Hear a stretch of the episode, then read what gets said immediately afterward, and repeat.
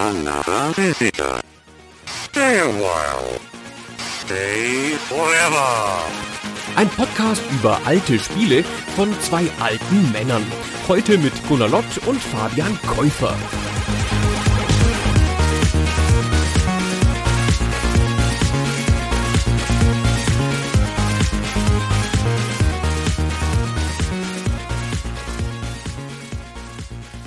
Hallo Fabian. Hallo Gunnar. Guckst du, da haben wir uns ein Sportspiel eingehandelt. Ja, wie haben wir das geschafft? Es gab ein hochdramatisches Voting unter unseren Hörerinnen und Hörern zwischen fünf verschiedenen Sportspielen. Rausgeflogen sind hier relativ deutlich ein Baseballspiel und ein American Football Spiel. Immerhin aus der großen Madden-Reihe, aber das sind natürlich zwei amerikanische Sportarten, die hier nicht ganz so beliebt sind wie andere. Geschlagen geben musste sich allerdings auch ein Tennisspiel, nämlich Jimmy Connors Pro Tennis Tour, ein hervorragendes Super Nintendo Tennisspiel von Blue Byte. Und was dann wirklich die große Überraschung fast schon war, der Sieger des Votings hat sich durchgesetzt gegen NBA Jam, gegen den Arcade-Basketball-Klassiker, den ich auch sehr gerne besprochen hätte. Ich freue mich aber fast noch mehr über das Spiel, was wirklich dann gewonnen hat. Es ist nämlich, äh, ihr wisst es natürlich alle schon, NHL 94, ein Eishockeyspiel. Gunnar, bevor ich sage, dass ich so gut wie gar keine Bezugspunkte zu Eishockey hatte als Kind oder als Teenager, wie sehr warst du im Eishockey-Game drin früher? Ich komme gar nicht aus dem Eishockey. Ich bin ja ein Fußballkind und habe aber die Eishockeyspiele auf den verschiedenen Plattformen gespielt. Naja, wie so Spiele halt, die es da so gab. Es ist irgendwie ein logisches Spielprinzip. Und wenn es nur ein Fußballspiel gab oder ein Eishockeyspiel und so, die habe ich dann ganz einfach mehr zufällig gespielt, nicht aus einem Interesse an der Sportart. Und da gehörte dann NHL Hockey 1991 auf dem Mega Drive und auch das 94er auf dem Mega Drive dann da selbstverständlich dazu. Was ich hingegen nie gespielt habe, weil ich Basketballspiele nicht leiden kann, ist NBA Jam. Das finde ich richtig komisch. Ist eine Lücke, oder? Ja, schon ziemlich. Also das wird auf jeden Fall irgendwann nochmal als Thema bei uns im Raum stehen und dann werden wir das, glaube ich, auch mal uns schnappen müssen. Gerade wenn du das nicht kennst, das kommt mir ganz komisch vor. Das war doch so eine große Nummer damals. Ich hatte gleichermaßen gute Gefühle bei den beiden Spielen, die hier im Rennen sich dann ein Kopf-an-Kopf-Rennen geliefert haben am Ende. Ich hatte jetzt sehr Lust, nochmal NHL wieder zu besuchen, 30 Jahre später. Und ich hatte auch Lust, NBA Jam erstmals auszuprobieren. Aber naja. Ja, also mir ging es ganz genauso. Ich habe mich richtig gefreut. Ich habe es eben schon mal gesagt, ich hatte eigentlich mit Eishockey nicht viel am Hut zu der Zeit, als die ersten NHL-Spiele rauskamen. Aber ich habe das wahrscheinlich irgendwie aus Magazinen gehabt, dass da immer stand, hey, die sind so super gut, spiel die mal. Und dann habe ich es irgendwann mal ausprobiert und bin dann darauf kleben geblieben, weil ansonsten, ich komme ja aus einem kleinen Dorf in Hessen, ich habe auch Fußball gespielt, mein Bruder hat Fußball gespielt, alle haben Fußball gespielt, aber sonst hatten wir da ja auch kein Eishockey. Also ich glaube, niemand hat sich da um diese Sportart groß geschert, obwohl mir gerade, ja, jetzt lustig Witz. die Kassel Ach, du meinst- Huskies? Ja, ja, Ja. du hast recht, das habe ich total vergessen. Gibt's die eigentlich noch? Ja, ja, gibt's noch. Ah. Also Kassel hat ja eine vergleichsweise, also so zwischen erster und zweiter Liga immer, ne? Eine vergleichsweise mittelgroße Eishockeymannschaft. Und mit Fußball ist es in Hessen ja auch nicht so weit her, ne? Come on, Eintracht Frankfurt spielt in der Champions League. Wo spielt Hannover, Gunnar? Ich weiß nicht mehr genau, hab's vergessen. ich möchte dazu nichts sagen. Ich habe ja in Kassel studiert und in Göttingen gewohnt und in Kassel ja auch gearbeitet und dann hatte ich da durchaus Zugang und habe ein, zwei Husky-Spiele gesehen. Ich habe in Kassel studiert, ohne da zu wohnen. Hatte ich das schon mal erzählt, wie das zustande gekommen ist? Bisher nicht. es ist ein bisschen lustig, es passt jetzt überhaupt nicht zum Thema, aber ich wollte es schon lange mal erzählen. In Kassel ist so eine alte linke Reformuni mit Bestimmungsrechten der Professoren, mit Bestimmungsrechten der Studentenschaft. Wissenschaftlich ist nicht so berühmt alles damals gewesen. Heutzutage ist das, glaube ich, anders. Aber ein super netter Campus mit so lauter kleinen Gebäuden, sah aus wie ein Westerndorf, haben wir immer gesagt. Und in Kassel haben eine Reihe von Leuten studiert, die aus Göttingen kamen und die in Göttingen gewohnt haben. Göttingen ist einfach ein anderes Bundesland, das ist einfach 50 oder 30 Kilometer im Norden. Und eine Reihe von Leuten haben da studiert und haben dann da vielleicht abgebrochen wie ich und haben dann nach Kassel gegangen, um da zu studieren. Und die Kasseler haben irgendwann in so einer großen demokratischen Aktion ein Semesterticket eingeführt. Und dann wurde die Studierendenschaft in eine Abstimmung in die Mensa berufen um zu entscheiden, ein paar Details zu diesem Semesterticket. So. Also zum Beispiel, bis wohin das reichen sollte. Und ich meine, du weißt ja, wie das ist bei so Abstimmungen unter Studenten, wo man halt dann auch noch physisch anwesend sein muss. Da geht ja kein Mensch hin. Ja? Die Leute haben mehr anderes zu tun. Und außerdem, wenn du in Kassel wohnst, was interessiert dich denn dann, wie weit das Semesterticket reicht? Es betrifft dich ja nicht. Du wohnst ja in Kassel. Und wer dann da aufgeschlagen ist bei dieser Abstimmung, waren die ganzen Göttinger. Ja? Dann waren da Dutzende von Göttingern, mehr als Kasseler wahrscheinlich. Und dann haben wir die da knallhart überstimmt und haben gesagt, selbstverständlich muss das bis Göttingen reichen. und ich kann mir nicht vorstellen, dass es viele Semestertickets Tickets gab in Deutschland, die einfach über der Bundeslandgrenze gereicht haben. Das ist sehr ungewöhnlich, glaube ich. Ja, aber das war dann halt so und dann konnte ich schön weiter in Göttingen wohnen bleiben und bin immer zum Studieren mit dem Zug für Umme, mit der Regionalbahn, nach Kassel gefahren und habe dann da ja studiert und halt da in dem Videospielladen gearbeitet, den ich schon versehentlich, verschiedentlich erwähnt habe. Ja, das ist wirklich ganz cool eigentlich, zumal das schon auch ein kleines Stück ist. Meine einzige Erinnerung an die Lage dieser beiden Städte ist, ich musste seinerzeit nach Kassel zur Musterung fahren mit dem Auto und ich hatte gerade erst frisch den Führerschein und war komplett überfordert von dieser ganzen Herausforderung und habe dann gemerkt, dass ich mich auf dem Weg nach Kassel verfahren habe, als ich in Göttingen schon angekommen bin. Das heißt, ich war schon viel zu weit gefahren und dann musste ich irgendwie wieder nach Kassel zurück und das klingt jetzt natürlich so wie ein triviales Problem, aber es gab ja noch keine Navigationssysteme, keine Handys und solche Sachen. Das war für mich mit 18 Jahren und gerade frisch Führerschein ein großes Problem, dass ich versehentlich in Göttingen gelandet bin, obwohl ich nach Kassel wollte und ja zur Musterung musste. War ein schlimmer Tag. Oh Gott, oh Gott, oh Gott. Wenn du da zu spät kommst, dann kommst du irgendwo in eine Strafkolonie. Ich denke, dass ich deswegen gleich eine Note schlechter gemustert wurde, weil ich ein paar Minuten zu spät war. Wahrscheinlich. Naja. Ich war so in diesem unbefriedigenden Zwischenstadium aus, nicht sonderlich überragend gemustert, aber auch nicht ausgemustert. Ja. Einfach mit so einer 3 nach Hause gegangen, so ungefähr. Das hilft einem ja nicht. nee, das stimmt wohl. Na gut, also jedenfalls die Kassel Huskies meine einzige Berührung zum Eishockey. Der ganze Rest meiner Eishockey-Karriere, ich habe das auch nicht als Fernsehsport verfolgt, ist im Wesentlichen nur mit Computerspielen. Mhm. Komisch, dass ich die Kassel Huskies nie gesehen habe, weil an sich fand ich Eishockey dann schon, als ich über die Spiele damit in Berührung kam, sehr spannend. Und das erste NHL-Hockey, das blieb mir leider ja noch verwehrt, weil es ein reines Mega Drive-Ding tatsächlich war. Aber du hast eben gesagt, du bist schon mit dem ersten Teil auf dem Mega Drive auch in Berührung gekommen und da quasi eingestiegen, ne? Genau, das war noch meine Amiga-Zeit. Ich hatte weder einen Mega Drive noch einen SNES und auch kein PC. Ich habe zu der Zeit halt fast nur Amiga gespielt und aber die örtliche Videothek hatte einen Mega Drive zum Ausleihen und das haben wir uns dann jedes Wochenende ausgeliehen, meistens zum Multiplayer spielen, weil das war ja was, was Konsolen bekanntlich sehr viel besser konnten, an einem Gerät Multiplayer zu spielen als der Amiga und dann haben wir uns halt immer zwei Gamepads geliehen und haben da NHL gespielt und andere Spiele dieser Art. Ja, und erinnerst du dich so daran, wie dir das NHL-Hockey damals gefallen hat oder was du gedacht hast, als du das zum ersten Mal gesehen hast? Ja, das war ein spektakulärer Kracher, mein Freund. Natürlich.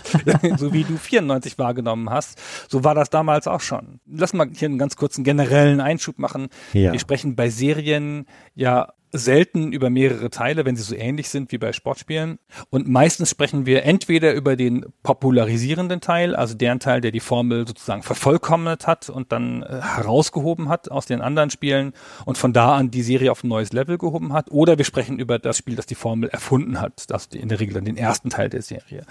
Und ähm, hier ist es so, dass wir schwerpunktmäßig über NHL 94 sprechen und das ist das popularisierende Spiel. Das ist das Spiel, wo erstmals so richtig alles zusammenkam, das ein super zentrales neues Feature eingeführt hat, wo sich EA, der Entwickler und Publisher, gefunden hat in seiner Formel, das ist das NHL 94. Die Serie beginnt aber zwei Spiele vorher. Es gibt davor noch NHL Hockey ohne eine Jahreszahl und das NHL PA Hockey 93. Das sind die ersten beiden Teile der Serie.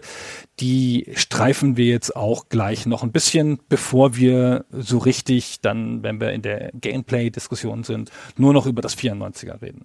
Das 94er ist übrigens 93 erschienen, wie das immer so ist bei diesen Spielen dieser Art. Genau, das wollte ich auch gerade sagen. Also das ist immer ein Jahr zurückgesetzt und das, was du eben beschrieben hattest als das NHL 92, das ist dieses eigentlich im Namen noch nummernlose NHL-Hockey, was 91 für das Mega Drive erschienen ist. Und ich halte es hier auch für total valide, wenn wir erstmal grundsätzlich uns dieses Spiel auch ein bisschen anschauen, weil es einfach eine Schablone erschaffen hat, die EA dann ja auch zumindest im Zeitalter dieser 2D-Plattformen dann auch verwendet. Und da ändern sich schon Sachen, die auch gravierend sind, aber nicht die grundsätzliche Art und Weise, wie das Spiel aussieht und was hier grundsätzlich auch passiert auf dem Bildschirm, das bleibt schon gleich.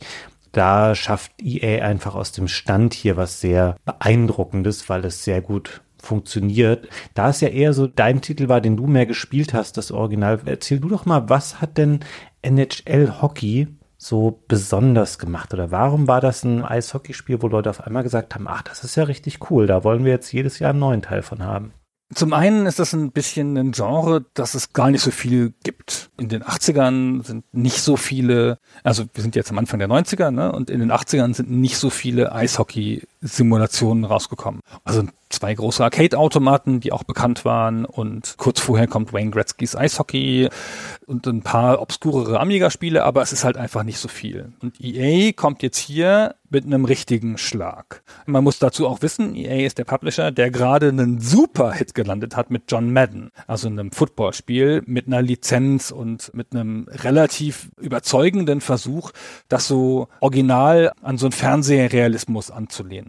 Und das ist das auch, was sie hier tun man sieht das ein bisschen an der Tatsache, dass sie immer im Spiel ein EASN-Logo eingeblendet haben, da wo Fernseher ihr Logo einblenden bei so einer Sportübertragung. Und EASN, wahrscheinlich Electronic Arts Sports Network, ist natürlich eine Art Parodie auf das ESPN, den großen amerikanischen Sportsender. Und alleine an diesem kleinen Logo können Leute erkennen, dass das, was sie jetzt hier sehen, die Simulation einer Fernsehübertragung ist. Für EA ist das ein Metaphernwechsel. Die anderen Spiele davor haben entweder die Metapher nur ganz abstrakt genutzt oder, wie das Wayne Gretzky's Eishockey kurz vorher, eine Stadionmetapher genommen. Wayne Gretzky hat wahnsinnig viel Brimborium drum gemacht, dass man jetzt hier im Stadion ist, hat die Stadion-Kamera-Anzeigen und sowas angezeigt. Und klar, das ist auch eine logische Idee, bei einer Sportart das Stadion zu simulieren, aber zu der Situation des Spielers passt ja viel besser, dass man hier Fernseh guckt,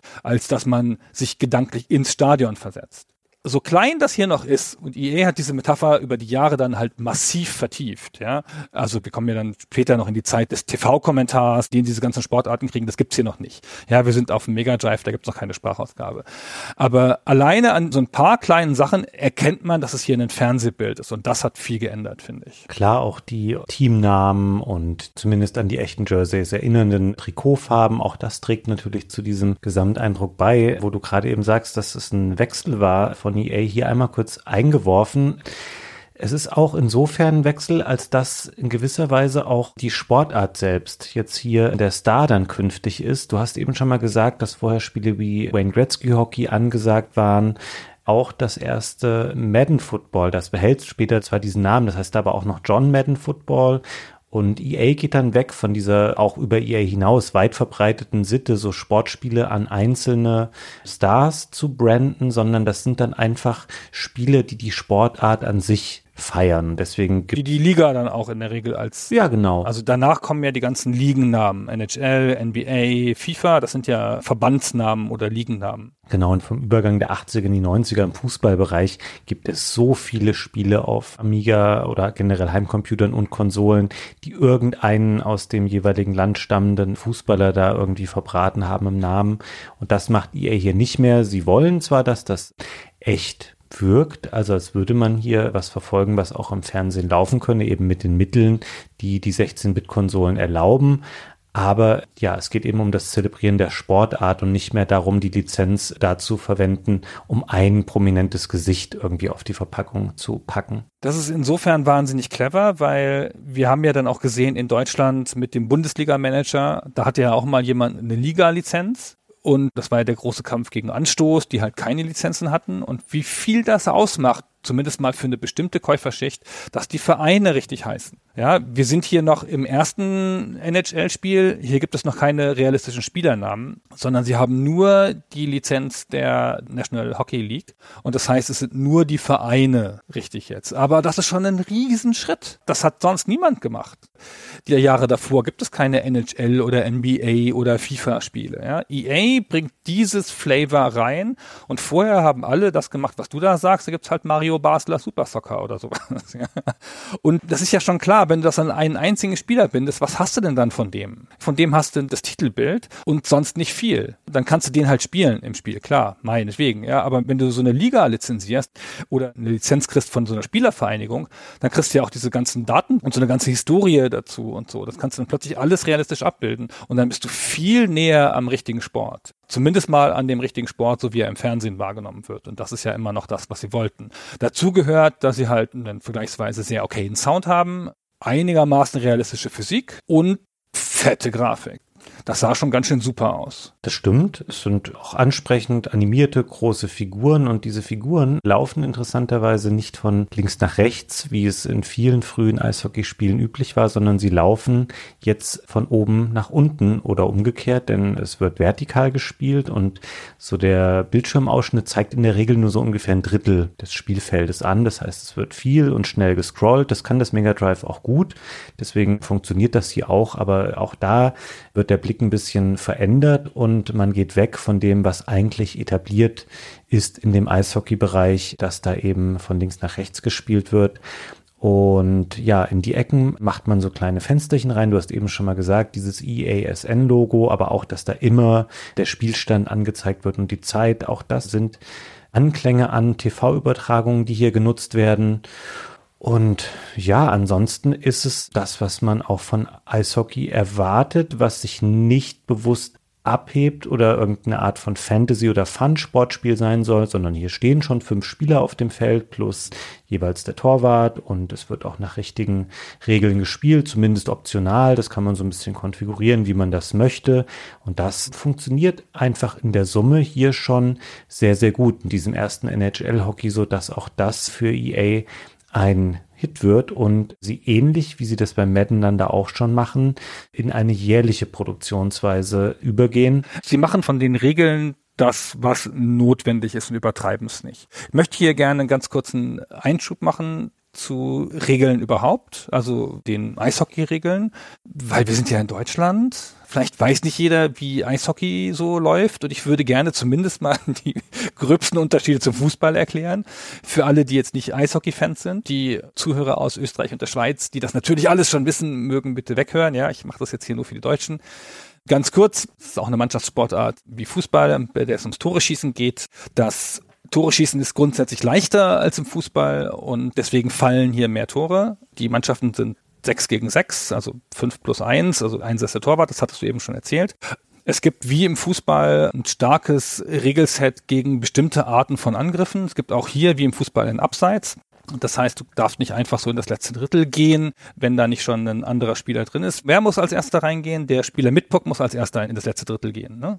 Genau, der muss diese Angriffszone betreten, bevor da schon ein Teammitglied drinne steht, sonst wird abseits gepfiffen. Genau, und sonst darf da keiner rein. Und das ist nämlich wie beim Fußball.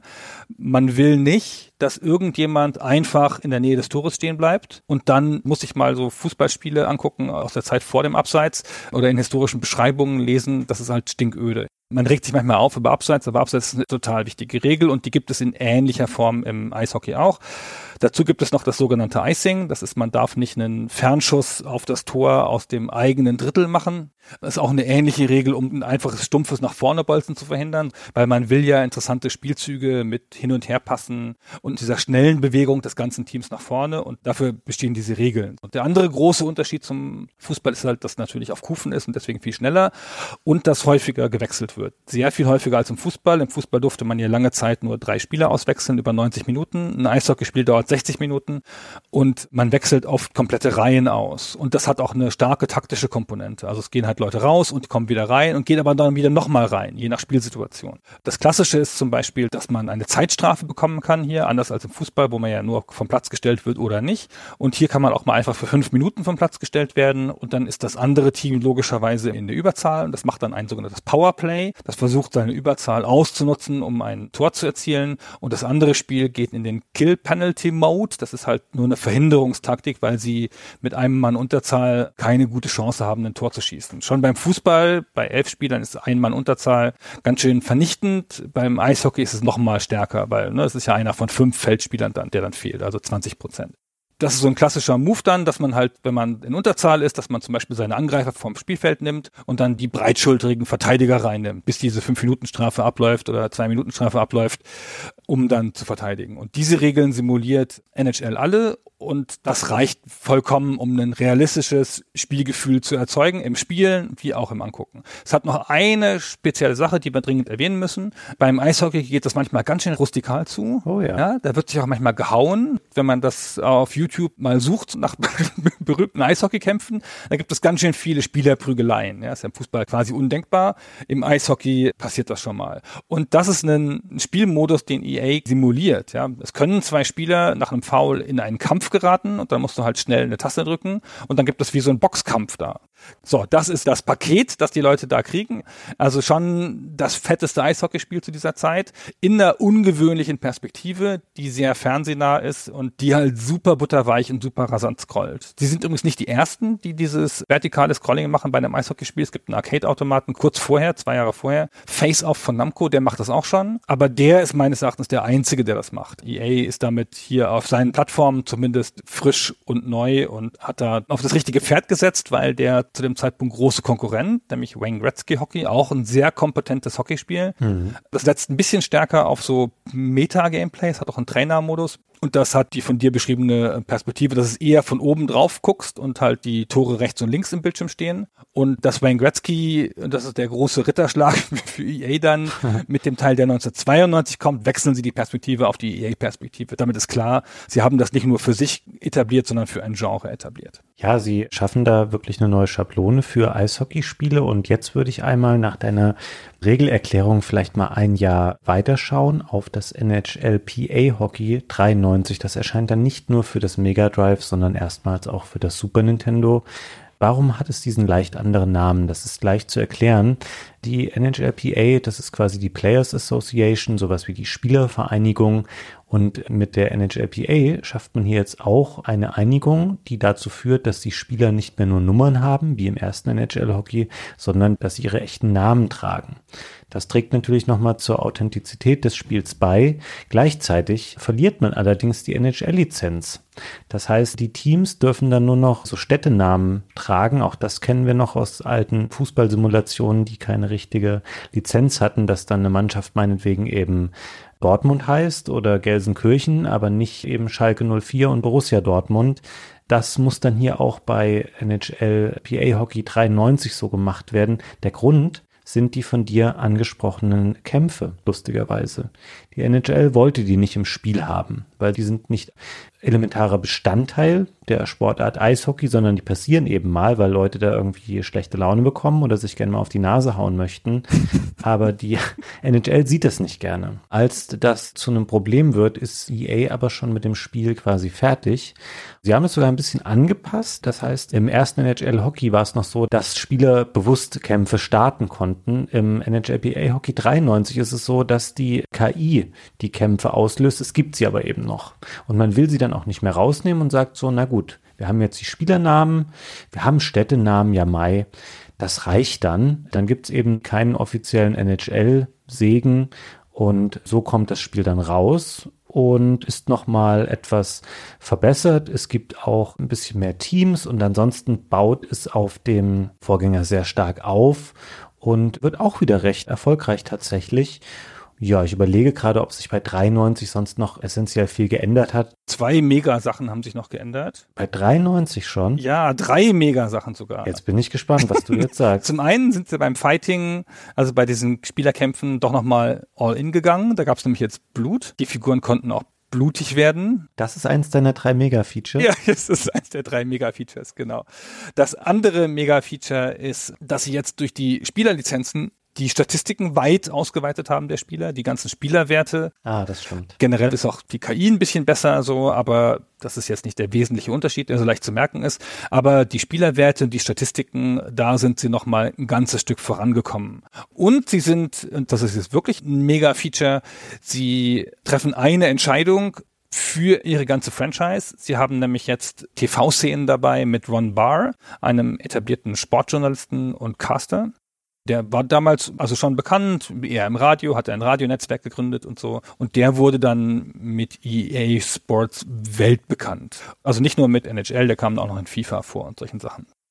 Genau. Und erstmals eine Super Nintendo-Version, das hast du schon gesagt. Genau, ja stimmt. Das Ron Barr-Thema ist groß. Ich finde es immer so ein bisschen witzig, weil sein Gesicht ist zu sehen vor den Spielen und er gibt ein bisschen eine Einschätzung zu den Mannschaften und den Aufstellungen ab. Aber er ist natürlich eigentlich berühmt für seine Stimme und dass die Spiele das da noch nicht replizieren können, ist natürlich ein bisschen witzig.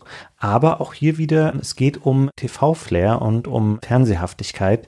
Und das schafft EA natürlich, indem sie auch da noch so ein kredibiles Gesicht, der ist damals wirklich ein Megastar in diesem Bereich, dass sie ihn in das Spiel mit reinpacken. Das ist tatsächlich ein großes Ding. Genau, das finde ich, das verstärkt diese TV-Metapher noch mal ein ganzes Stück weiter. Das ist ja ein weiterer Schritt einfach, den gehen sie jetzt ja beim nächsten Mal noch weiter. Aber ansonsten ist das halt einfach eine Zwischenversion. Ja, ist auch grafisch nicht groß verändert oder so. Wir können die jetzt an der Stelle schon wieder verlassen und auf jetzt das Thema unseres Podcasts kommen, nämlich NHL 94. Es ist jetzt keine große Überraschung, sonst hätten wir auch uns nicht so sehr den beiden Vorgängern gewidmet. Das Spiel ist natürlich ähnlich. Das heißt, wir spielen von oben nach unten Eishockey in Sechser-Teams. Es gibt abermals noch zwei zusätzliche Mannschaften. Es gibt ansonsten noch einige Anpassungen zum Beispiel, und das ist natürlich eine große Sache, man kann theoretisch das Spiel jetzt zu viert spielen. Das geht nicht von Haus aus, man braucht dann auf den Plattformen so Mehrspieler-Adapter dafür, um eben. Den EA-Adapter, das hat anfangs den Sega-Adapter nicht unterstützt. EA hat einen eigenen Adapter, den Four-Way Play. Ah, okay. Und den haben sie dafür extra verkauft. Und ich bin nicht ganz sicher, ob das für alle gilt, aber es ist bekannt, dass der Teamplayer-Adapter von Sega, der exakt die gleiche Funktion hat, der hat nur ein Kabel, wo man so einen Vierer-Adapter in so die beiden Ports steckt. Ja. Und der EA-Adapter, der hat kein Kabel, den steckt man da so gleich rein in die beiden Ports. So davor so. Und meines Erachtens haben die Four-Way-Play-Spiele, zu denen NHL 94 gehört, den Teamplayer-Adapter von Sega anfangs nicht unterstützt und das hat sich dann geändert. Ja, ich kenne natürlich auch dieses Feature eher nur vom Super Nintendo und da gab es diese Probleme, glaube ich, nicht. Da waren diese Multitabs, die gab es ja wie Sand am Meer, aber auch alle kompatibel mit allen Spielen. Also da wüsste ich nicht, dass es bei NHL anders war. Die große Sache ist jetzt hier, EA hat sich mit der NHL verständigt darauf, dass sie auch die Teams und Logos alles wieder originalgetreu im Spiel haben dürfen und gleichzeitig haben sie auch die NHL PA Lizenz. Das heißt, hier gibt es jetzt die volle Packung aus echten Teams und echten Spielernamen und echten Werten, die sie für ihre Statistiken verwenden können. Aber es ist nicht so, dass EA sich jetzt hier durchgesetzt hätte. Sie schmeißen die Kämpfe aus dem Spiel raus.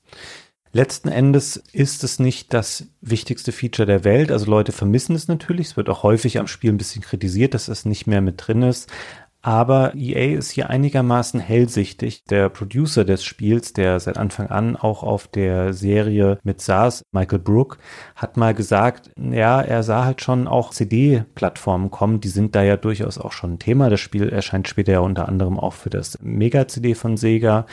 Und man wusste, dass man zum Beispiel Videosequenzen mit echtem NHL-Material eben nur würde verwenden können, wenn es auch die NHL-Lizenz im Spiel gäbe. Und wenn das tatsächlich der Grund war, dann war das wirklich sehr smart.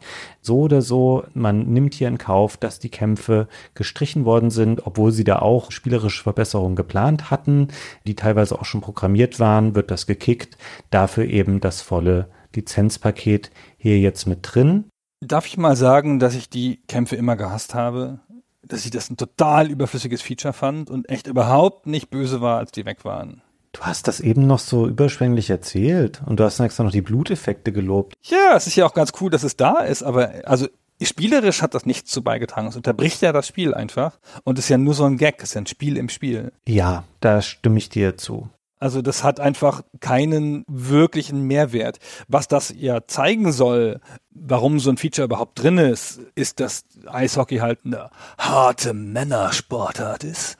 Und das zeigt EA dann an ein paar Stellen in diesem Teil auf andere Weise, nämlich mit ein paar zusätzlichen Animationen. Jetzt kannst du zum Beispiel, wenn du halt einen Spieler umrempelst und machst das nun gerade an der Stelle, wo diese Sitzbänke sind, die sind ja im Eishockeystadion immer so, dass die Spieler da so direkt aufs Eis fahren können, ne? setzen nur so einen Fuß aufs Eis und dann kannst du den da so reinchecken, so zack über die Bande in diese Sitzbänke und so. Und da haben sie dann schon drauf geachtet, dass das noch hart genug wird dadurch, aber die Kämpfe waren dann halt raus. Ich finde es auch nicht so schlimm, wo du gerade schon das erklärst mit den Checks und so. Du kannst gleich generell mal erklären, wie so die Steuerung funktioniert, wie das Spiel angelegt ist, was die Umsetzung der verschiedenen Aktionen angeht. Ich sage noch ganz schnell so die wesentlichen Feature-Unterschiede. Lass uns mal zusammen die Feature-Unterschiede vorlesen, weil EA hat nämlich eine Werbung geschaltet kurz vorher und die nach Meinung von EA acht wichtigsten neuen Features haben sie dann draufgeschrieben. Also es gibt noch mehr Feature-Unterschiede, aber EA hat acht hervorgehoben. Und diese acht sind jedes NHL-Team, jeder NHL-Spieler und jedes NHL-Logo. Das sind die ersten drei. Na gut. Da sind sie voll reingegangen. Dann gibt es jetzt Penalties, also Penalty-Schüsse. Also man kann jetzt Elfmeter auch ausführen. Die werden ja nicht wie im Fußball geschossen, sondern es läuft ein einzelner Spieler auf den Torwart zu. Dann gibt es One-Timers, das erklären wir gleich noch ausführlich. Dann konntest du jetzt erstmals den Torwart kontrollieren. Das ist ein typisches Feature von Eishockeyspielen von vorher, dass du das Feldteam kontrollierst und der Torwart computergesteuert wird. Das geht auf die ganz ersten Hockeyspiele zurück. Und hier kannst du jetzt umschalten im Menü, ob du den Goalie, den Torwart manuell kontrollieren willst oder ob der von der KI kontrolliert werden soll. Ist ja in FIFA dann später auch so. Und diese vier Spieler-Action, die du schon gesagt hast, die wirklich spektakulär ist. Ich meine, du kannst zu viert gegen den Computer spielen. Mhm. Ja, also vier Leute, eine Mannschaft. Fast jeder Spieler in diesem Team wird von einem eigenen Spieler gesteuert. Das ist schon ein bisschen cool. Und das letzte Hammer-Feature von den acht Feature-Plätzen, die sie haben, 50 Orgelmelodien. Das müssen wir noch ausführlicher erklären vielleicht. Hey, das hast du jetzt offensichtlich als Gag gesagt, aber ist doch super cool dass da so viel Orgelmusik drin ist, das haben sie nämlich auch sehr ernst genommen. Die haben da wirklich aus den verschiedenen Städten und Stadien Originalstücke eingebaut, damit je nachdem, wo du spielst, in welcher Stadt, nicht immer das gleiche zu hören ist, sondern das, was du eben auch in dieser Stadt hören würdest. Und wir haben eben schon mal den Kommentator Ron Barr genannt. Auch hier, was diese Orgelmelodien angeht, hat man jemanden verwendet, der wirklich da eine Expertise hatte. Also der hat jetzt keinen Namen, der nach außen bekannt war, aber das war ein Mann namens Dieter Rühle der war Organist damals der NHL-Mannschaft LA Kings und der hat für das Spiel diese ganzen Orgelstücke eingespielt und ich weiß, dass wir noch gar nicht eigentlich jetzt auf dem Eis stehen und die Steuerung nicht erklärt haben, ist mir aber egal. Wir hören uns jetzt einmal an, wie so ein Stück im Spiel klingt.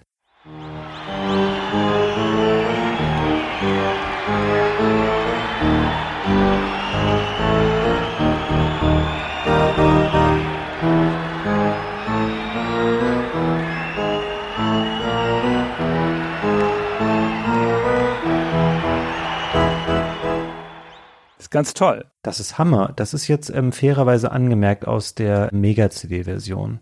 Da klingt das etwas besser. Auf Mega Drive und Super Nintendo ist es im Grunde genommen aber das gleiche, nur in etwas schlechterer Qualität. Aber ich wollte es hier jetzt auch mal so gut wie möglich einspielen, damit das einfach auch hier an dieser Stelle mal gewürdigt ist. Und ich finde, das ist vielleicht jetzt keins der acht Top-Features des Spiels. Da gebe ich dir schon recht. Aber ansonsten haben sie schon gut rausgearbeitet, was tatsächlich die Highlights sind des Spiels. Also es sind auch noch Sachen wie diese Aufstellungswechsel. Das kannst du jetzt automatisiert machen lassen, wenn du keinen Nerv hast, das selber zu machen, aber es auch nicht ganz deaktivieren willst, kann das quasi auch das Spiel für dich übernehmen. Angeblich sind die KI-Verteidiger stärker geworden und auch die Torwarte aber das scheint EA dann nicht so doll hier in den Vordergrund gestellt zu haben in dieser Bewerbung des Spiels. Und bevor wir lange jetzt noch über diesen Begriff des One-Timers rum. Nein, das machen wir noch. Aber jetzt lass uns doch über die Orgelmusik reden. Ach so, du hast noch mehr zu der Orgelmusik. Das hätte ich jetzt nicht gedacht. Du sagst das so einfach, als wäre das ganz normal, dass in einem Stadion Orgel gespielt wird. Nie in deutschen Stadien wird Orgel gespielt. Das ist so ein amerikanisches Ding. Ich finde, das kann man schon mal erwähnen. Jedes amerikanische Eishockeystadion und ich glaube auch jedes Baseballstadion hat halt eine Orgel.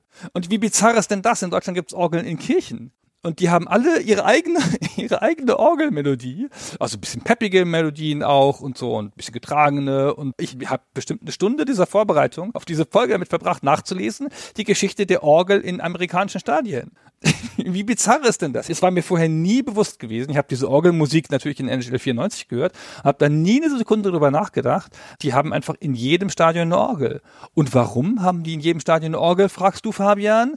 Weil das ein Instrument ist, das halt unverstärkt laut ist. Genau derselbe Grund, warum es in Kirchen ist. Und es kann ohne Begleitung gespielt werden. Und die Amerikaner haben schon immer dieses ganze Sportding ja mehr inszeniert, als man das in Europa gemacht hat mit Halbzeitshow und diese ganzen Sachen so. Und da musste halt auch eine äh, feste Musikuntermalung her. Die Orgel ist die pragmatische Wahl.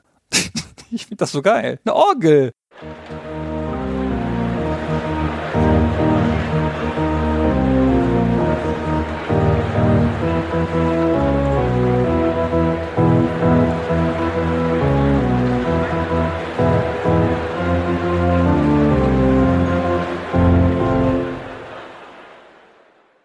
Das ist tatsächlich cool. Also es ist ein bisschen seltsam, weil ich habe das einfach immer als gegeben hingenommen und ich fand es auch nie komisch bisher, dass bei Eishockey oder Baseball da eben so Orgelmelodien gespielt werden, weil das auch immer, also keine Ahnung, das wird man ja als Kind oder so auch mal in irgendwelchen Serien gesehen haben und da war das eben auch einfach immer so und dann hat man sich vielleicht einmal kurz gewundert, aber ich habe nie jetzt so tatsächlich darüber nachgedacht und auch wie ungewöhnlich das wirklich in deutschen Stadien wäre, wenn äh, sowas beim Fußball oder wo auch immer stattfinden würde. Ja, es stimmt schon. Es ist eine ungewöhnliche Sache. Es gehört für mich aber auch, also bei Eishockey finde ich es nur weird, eben weil man es immer schon so kennt.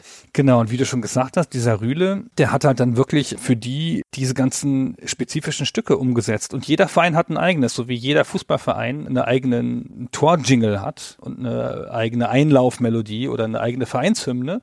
So hatte auch jeder Verein in der NHL seine eigene Orgelmelodie.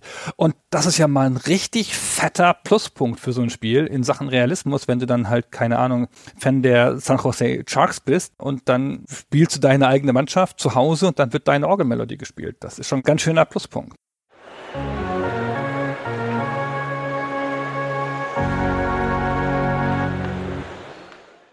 Vielleicht wäre es aber tatsächlich besser gewesen. Sie hätten diese vielen Orgelstücke, die sie haben, einfach auch in anderen Stadien gespielt und so. Weil ich sage jetzt mal ganz ehrlich, Gunnar, ich habe jahrelang damals wahrscheinlich diese ersten NHL-Spiele gespielt. Ich habe aber A, immer das gleiche Team benutzt, weil das so mein Go-To-Team war. Ich sage später noch, welches das ist. Und ich habe natürlich auch immer so eingestellt, dass ich immer schon das Heimteam war, in der Annahme, das gibt mir irgendeinen Vorteil. Und ich, vielleicht war mir das nicht bewusst, dass das einfach daran dann auch bestimmte Stücke gebunden sind, weil ich immer in dieser einen Stadt gespielt habe mit dem gleichen Team und ich hatte selten Auswärtsspiele, was vielleicht auch daran liegt, dass ein bestimmter Spielmodus im Spiel dezent unterrepräsentiert ist, aber auch ah. darauf gehen wir noch ein dann später. Ja, komm, kann ich auch jetzt sagen. Das ist ein großer Punkt. Das erste Spiel, also schon das Spiel von 91, hat keinen Saisonmodus. Und das zweite auch nicht. Du spielst halt sozusagen nur so einzelne Spiele und das ist so ein bisschen irritierend für so ein Spiel, das ja einen realistischen Sport und vor allen Dingen einen Sport auch im Fernsehen simulieren will. Und jetzt kommt das NHL 94, der Kracher. Alles neu, alles besser, alles anders wieder kein Saisonmodus. Es ist wirklich komisch, weil du denkst da eigentlich, naja, wenn du die ganze Spielmechanik hast und das Spiel funktioniert und Playoff-Modus ist drin, das heißt, man kann so quasi die abschließende Endphase einer normalen Saison spielen in verschiedenen Längen, zusätzlich zum Freundschaftsspiel und eben so einem einfachen Penalty-Schießen. Aber warum macht man denn da keine Saison rein? Ich meine, das ist doch wirklich nur noch irgendwie ein, zwei zusätzliche Bildschirme hinzufügen. Und das hätte mich schon einfach ein bisschen mehr an der Stange gehalten. Ich habe die Spiele oft gespielt, aber eben so, ja, machst du mal an, machst zwei, drei Spiele und dann ist das wieder durch das Thema so und es hat keine Konsequenzen. Also es kam auf dem Super Nintendo noch dazu, dass keine Statistiken gespeichert wurden. Das hatte da keine Speicherbatterie. Das hattest du nur in der Mega Drive Version. Das wäre so cool gewesen, wenn man da einfach schon eine Saison gehabt hätte. Das kommt aber tatsächlich erst ein Jahr später. Aber wir haben uns trotzdem bewusst für NHL 94 entschieden, weil ab 95 aus verschiedenen Gründen die Spielqualität dann eher schon wieder ein bisschen abnimmt, vergleichsweise. Aber es ist schade, dass es hier fehlt. Wie übrigens auch, und das kann man auch nochmal sagen, wo wir jetzt die Features genannt haben, können wir auch die Sachen nennen, die fehlen. Es gibt nach wie vor keinen einstellbaren Schwierigkeitsgrad. Wo man heute sagen würde, hä, wie komisch ist das denn, wo du bei FIFA irgendwie sieben Abstufungen hast. NHL hat das nicht. Da wird die Stärke wirklich nur definiert durch diese Einzelwerte, die die Spieler haben und die dann zu einem Gesamtranking der Teams führen. Und so gut ist dann eben auch relativ gesehen so ein Team, wenn es gegen dich spielt. Aber du musst schon wissen, wie das Spiel an sich funktioniert und was die Controller-Tasten machen, weil sonst kommst du nicht so weit, weil es gibt kein Tutorial, es gibt kein, hier ist das Babyplanschbecken für Eishockey-Nachwuchs, das gibt's da alles nicht. Da spielst du eben gleich richtig. Genau, das Spiel hat ein 90-seitiges Handbuch, ziemlich ungewöhnlich für EA und das erklärt also auch Taktiken und bemüht sich, der Ersatz zu sein für ein fehlendes Tutorial und für den fehlenden Schwierigkeitsgrad, den ja dann nur über die Mannschaftsstärken hergestellt wird. Das stimmt. Fairerweise angemerkt hier, die letzten 30 Seiten sind wirklich nur so Übersichten über die Team-Line-Ups, also wer spielt da mit, wie stark sind die Spieler und wie stark sind die Teams und so, was aber cool ist, weil da kann man sich ja wirklich dann auch mal irgendwie ein Team rauspicken. Und es ist ja auch so, wir haben eben gesagt, dass da immer nur in Anführungszeichen sechs Leute auf dem Feld stehen, weil es aber eben diese ganzen verschiedenen Line-ups gibt, also diese verschiedenen Konfigurationen, je nach Spielsituation sind da viel, viel mehr Leute in den Teams vorhanden. Und ja, alle auch mit ihren eigenen Statistiken im Spiel aufgenommen. Genau, du kannst dich damit schon so ein bisschen beschäftigen, indem du da deine Mannschaften rumtunst und deine Lines baust, die du dann zur Auswechslung hast und rumexperimentieren mit den Spielerwerten und so. Das kannst du schon machen, das ist auch angemessen in dem Spiel. Die Werte wirken auch also für die Zeit realistisch und so. Das ist alles schon ganz kompetent gemacht. Lass mal über das Gameplay reden, oder? Sehr gerne. Hast du schon die ganze Zeit drauf gewartet. Also, du hast eben gesagt, wie lang die Anleitung ist. Diese Beschreibung der Steuerung, das nimmt da gar nicht so viel Raum in Anspruch, weil die Steuerung ist sehr einfach. Wenn du möchtest, kannst du es gerne erklären, ansonsten kann ich es auch eben sagen, was man mit dem Controller macht. Steuerung kommt quasi vom Mega Drive, ist eine Steuerung, die im Wesentlichen auf drei Buttons basiert. Und die ist tatsächlich super effizient und geht ja auch echt sofort ins Blut. Es gibt zwei Modi. Du steuerst anders, ob du in der Offensive oder in der Defensive bist. Da hast du jeweils andere Funktionen. Also in der Offensive ist die A-Taste ein Befreiungsschlag oder ein Flip-Pass. Die B-Taste ist der normale Pass und die C-Taste ist der Schuss ja. in der Offensive. Und das war's schon. Die haben da immer noch leicht andere Funktionen jeweils, wenn du in der Nähe eines Spielers bist oder wenn du frei bist, wenn du den Puck hast oder nicht hast, aber das ist es schon. Und in der Defensive ist halt die A-Taste das Festhalten eines Gegners, die B-Taste ist ein Umschalten der Spieler und die C-Taste, die du die ganze Zeit drückst, damit läuft das ein bisschen schneller, also so eine Art kleiner Speed-Boost. Und wenn du in der Nähe eines Gegners bist, dann ist es ein körperlicher Angriff, also ein Body-Check. Das war's schon und dazu hast du halt ein digitales Steuerkreuz und bewegst damit die Spieler. Das klingt erstmal sehr arcadisch und tatsächlich kann ich das noch ein bisschen weiter verschärfen, indem ich fast sagen würde, Gunnar, die A-Taste könntest du fast gerade noch drauf verzichten, weil man macht diesen Flip-Pass, Schrägstrich Befreiungsschlag nicht super häufig, weil er oft zum Icing führen kann, also zu diesem unerlaubten Weitschuss. Und auch dieses Behindern des Gegners, das kann man mal machen, das funktioniert auch mal. In der Regel versuchst du aber eher immer in der Defensive schnell den Raum zu überbrücken und machst dann häufig dieses kleine nach vorne pushen über die C-Taste, was eben dann zum Bodycheck wird und eben auch diese Situationen verursacht, die du vorhin schon mal sagtest, dass man jemanden da so über die Bande checken kann. Das heißt, die C-Taste ist wichtig, weil sie eben für Speed checken und in der Offensive für das Schießen da ist und die B-Taste natürlich auch, weil man damit den Spieler wechselt und passt. Aber du könntest das Spiel fast auf zwei Tasten runterbrechen. Es ist eher die Variation und die Kombination an verschiedenen Sachen, die das Spiel dann noch mal ein bisschen tiefgründiger macht, weil Schuss ist nicht gleich Schuss. Also wenn man kurz auf Schießen tippt, dann macht man Schlenzschuss. Die sind nicht super schnell, die wirken manchmal auch geradezu langsam, also wenn man das im Spiel dann sieht. Dafür kann man aber ganz gut zielen, wo auf das Tor man schießen möchte. Und wenn der Torwart vielleicht mal sehr weit rechts steht, dann schießt man mal nach oben links. Und dann geht so ein Schlenzschuss vielleicht auch mal rein. Hält man die Taste länger gedrückt, dann wird es ein Schlagschuss.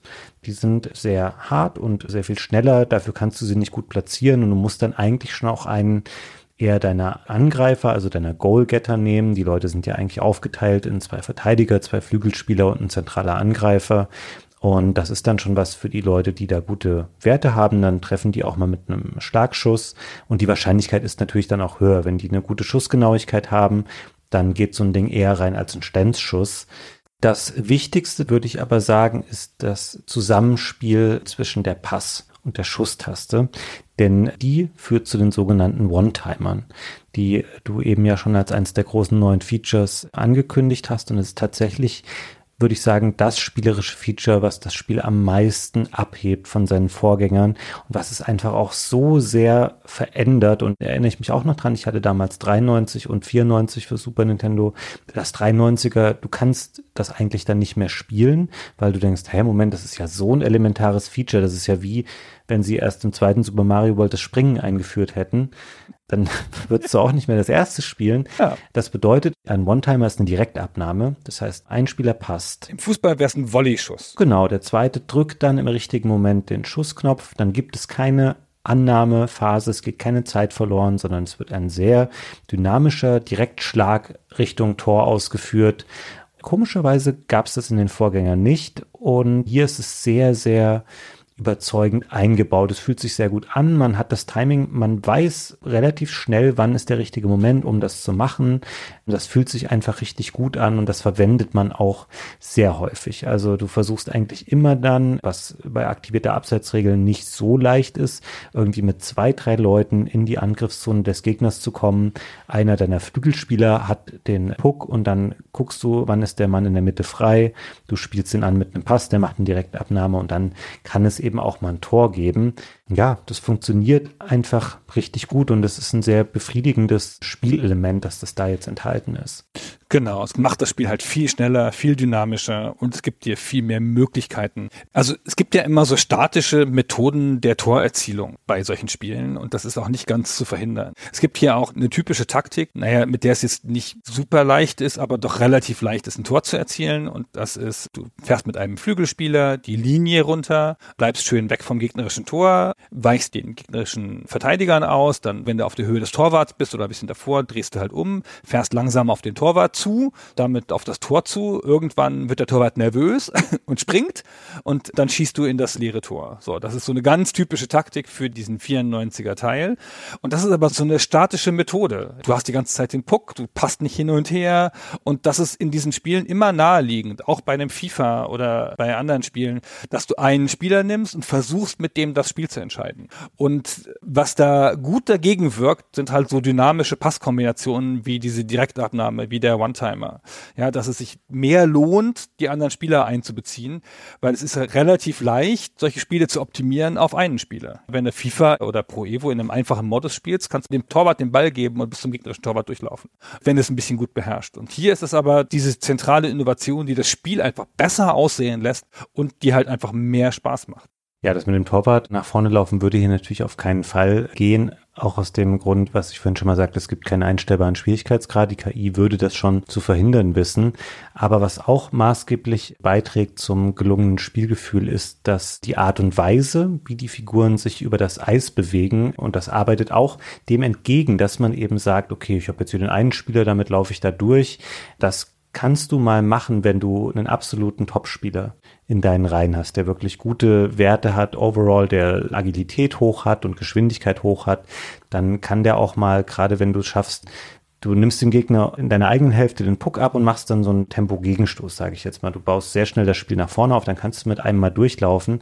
Hast du aber einen Verteidiger oder einen eher wuchtigeren Spieler, dann geht das nicht so leicht. Dann musst du erstmal wieder die Richtung ändern, das Drehen verbraucht ein bisschen Zeit, dann musst du Geschwindigkeit aufbauen und es zahlt sich viel eher aus, dann zu sagen, okay, ich passe jetzt mal zu einem Spieler, der gerade schon in der Vorwärtsbewegung vielleicht auf den Flügeln ist und ein bisschen weiter Richtung gegnerisches Tor steht und so ziehst du dann das Spiel auf. Das kommt dem Titel auch entgegen, dass hier kein klassisches Laufen stattfindet, sondern dass die Spieler eben über Eis fahren und das ist tatsächlich sehr, sehr gut und nachvollziehbar umgesetzt. Also die Anforderungen, die es gibt, Geschwindigkeit aufzubauen bei Richtungsänderungen oder erstmal sich neu auszurichten, wenn man einen Angriff fahren will, das macht das Spiel extrem gut, gerade für die damalige Zeit, wo man sicherlich auch mit einem primitiveren Spielmodell noch davongekommen wäre. Also ja, das Spiel ist sicherlich nicht realistisch in dem Sinne, dass du schon leichter Tore schießen kannst. Du kannst sehr viel schneller das Spielfeld auch überbrücken, als es in echt möglich wäre. Aber du hast dennoch das Gefühl, dass die einzelne Aktion, die du machst, nachvollziehbar funktioniert, so wie sie auch auf dem echten Eis wäre.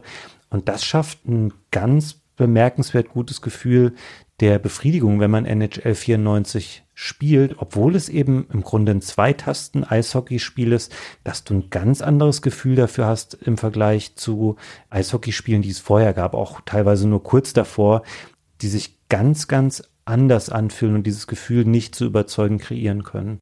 Man kann es wirklich nicht überschätzen, wie stark dieser dritte Teil dann die Formel einfängt. Mit dieser Zusatzinnovation des One-Timers und den anderen Sachen, die dazukommen transzendiert das nochmal sozusagen seine eigene Serie. Es ist ja ein typisches Problem von Sportspielen, dass man immer weiter in so eine Richtung Realismus gehen muss. Erstmal versucht man in den ersten paar Spielen einer Serie überhaupt erstmal die ganzen Regeln abzubilden, was ja auch nicht immer in jeder Sportart total leicht ist. Da muss man anfangs nochmal Sachen weglassen und dann versucht man die Spielsituationen so realistisch hinzukriegen wie möglich. Und da haben sie jetzt hier in Richtung dieses Spielrealismus halt einen riesigen Schritt gemacht. Ja, das ist wirklich enorm. Und dazu kommt halt diese fette Präsentation. Ja, das Spiel sieht immer noch gut aus. Mhm. Also nicht mehr so spektakulär wie beim ersten Teil. Es sind ja schon ein paar Jahre vergangen und es hat sich optisch nicht so weit weiterentwickelt. Aber dazu dieses ganze Drumrum, die Orgelmusik, der TV-Ansager, jetzt halt auch wirklich ein, ich finde, so ein Playoff-Modus ist mir schon echt fast genug. So, ich muss, glaube ich, keine ganze Saison spielen im Eishockey. Ja. Aber der Playoff-Modus ist echt echt das Mindeste, was man haben muss, um so ein Eishockey-Gefühl zu haben. Das ist jetzt ungefähr alles da. Und dazu kommen so kleine Gags. Wie gesagt, dass ich mal an so einem Spieler vorbeifahre und checke den in die Sitzbänke oder dass mir ein starker Schlagschuss in der Nähe des Tores über das Tor geht und dann die Scheibe einsteckt dahinter oder so. Ah, das ist richtig Hammer. Das hatte ich komplett vergessen und dann war ich echt kurz lachen müssen, als das passiert ist. Also solche Sachen hat es schon und dadurch wirkt es insgesamt ganz schön up to date und sehr modern zu der Zeit. Ja, ich finde, es spielt sich heute auch noch modern, aber ein bisschen hat sich für mich schon die Präsentation so abgenutzt. Also etwas seltsam ist zum Beispiel, dass wenn keine Orgelmusik läuft, ist es teilweise wirklich stumm in den Stadien. Es gibt Sachen, die hören sich echt cool an. Also wir können uns hier einmal kurz mal einen Pass anhören oder auch einen Schuss. Das sind schon gute Geräusche und auch so ein Bodycheck. Das klingt jetzt erstmal durchaus wuchtig. Wir können mal hören, wie das klingt, wenn da jemand getroffen wird aber es gibt keine großen Variationen dieser Sounds und natürlich wird nicht permanent gecheckt und es wird auch nicht permanent geschossen und das heißt, manchmal ist es wirklich stumm dann zwischendurch. Da hätte man vielleicht noch ein bisschen mehr mit schon besseren technischen Mitteln so eine permanente Zuschauerkulisse erzeugen können. Also klar, es wird schon auch mal gejubelt, das können wir auch nochmal hören. Aber ja, da das insgesamt eben ein sehr überschaubares Repertoire an verschiedenen Soundeffekten ist, ist das Spiel hier natürlich schon noch weit davon weg, was EA eigentlich im Sinne hat und was später dann auch die Spiele natürlich viel besser noch machen. Genau, Ambient Sound fehlt hier noch größtenteils, aber man darf echt nicht vergessen, wie viel jetzt schon da ist mit diesen sehr robusten Spielsounds und der Orgelmusik. Was ich einigermaßen kurios am Spiel finde, Gunnar, ist übrigens aber die Art und Weise, wie es standardmäßig konfiguriert ist. Also da kann man noch mal rangehen, wenn man das Spiel startet, weil es ist ja grundsätzlich sehr aufgeräumt. Also du stellst die meisten Sachen einfach direkt im Hauptmenü ein. Also wie lange soll so ein Drittel sein? Aber zunächst sind die ganzen Penalties aus und auch die Line Changes, also die Auswechslungen. Ich würde hier sagen, die Line Changes sollten auf Auto sein, damit da eben auch mal ein bisschen gewechselt wird und sich etwas echter anfühlt. Und natürlich muss man auch mit Zeitstrafen spielen und vor allem auch mit Abseits, weil es das Spiel einfach anspruchsvoller und vielfältiger macht. Also da sollte man nicht drauf verzichten. Das ist ein bisschen komisch, ne? dass die Default-Einstellung diese Penalties nicht enthält und dass sie ja damit das Spiel aktiv schlechter machen. Und es gibt ja immer Spieler, die die Default-Einstellung nicht verändern und die erleben dann ein bisschen schlechteres Spiel. Was sicherlich aus Gründen der Einfachheit und um Spieler einen leichteren Einstieg zu ermöglichen. Aber ich glaube schon, dass wenn du Eishockey spielen willst, dass das halt dazugehört. Ja. Und dass du das auch gut einschätzen kannst. Das ist ja eh immer so ein Vorteil von Sportspielen, dass du ja das Geschehen nicht lernen musst, weil die Leute, die sowas spielen, haben oft ein sehr gutes Verständnis davon, wie der Sport funktioniert und müssen dann halt sozusagen nur noch die Bewegungen lernen. Ja, ich habe mal irgendwie FIFA gespielt, die Pro Evo gespielt gegen jemanden, der das noch nie gespielt hat, aber ein hammermäßiger Fußballfan war. Und der hat sich dann halt immer verdrückt, logischerweise, mit Schuss und Pass und so. Aber der wusste genau, wo er hinspielt und wie er eine Situation herstellen muss und von wo der flanken muss und ab wo sich ein Schuss lohnt und so. Das wusste alles, logischerweise. Weil das dann so im, im Muskelgedächtnis ist des Fernsehzuschauers, der halt schon tausend Fußballspiele oder tausend Eishockeyspiele gesehen hat. Und so ist es hier ja auch, ja. Wenn man halt die paar Bedienungssachen, die man dringend braucht, gelernt hat, dann kriegt man den Rest schon hin, weil das halt ist wie reales Eishockey. Hm. Ja, stimmt, ist eine gute Beobachtung. Eishockey ist auch nicht so mega komplex. Also, keine Ahnung, im Vergleich mit American Football, da musst du ja viel, viel mehr noch verstehen, wie dieses Spiel funktioniert, selbst bei Baseball, würde ich sagen. Aber Eishockey ist an sich ja wirklich simpel und deswegen kommt man da auch gut rein. Generell auch die Zugänglichkeit des Spiels ist extrem hoch. Also jeder kann das sofort spielen und du verstehst, wie das Spiel funktioniert. Das hat sicherlich auch zu der enormen Beliebtheit dieses Spiels einfach beigetragen. Ich habe instant beim Wiederspielen mein erstes Spiel gewonnen. Oh. Ja, ist jetzt nicht so eine Hammerleistung, worauf ich so stolz bin, aber es zeigt halt, dass auch mit meinen 2022er Reflexen dieses 1994er Spiel so nachvollziehbar war, dass ich gleich wieder rein konnte, ohne irgendwas zu üben oder ein Tutorial zu spielen oder so. Ich sag mal so, das geht mir nicht bei allen Spielen von 1994 so. Hast du denn auch ein fixes Team gehabt, mit dem du immer gespielt hast? Nee, ich habe immer einfach zufällig ausgewählt. Ah, okay. Ich habe, glaube ich, eine Zeit lang die Mighty Ducks gespielt. Die sind sehr schlecht, oder? Das Team von Anaheim, genau. Weil die aber so nett sind. Wenn du halt aus Europa guckst, dann denkst du so, was? Ach, das ist ja lustig. Das Disney-Team.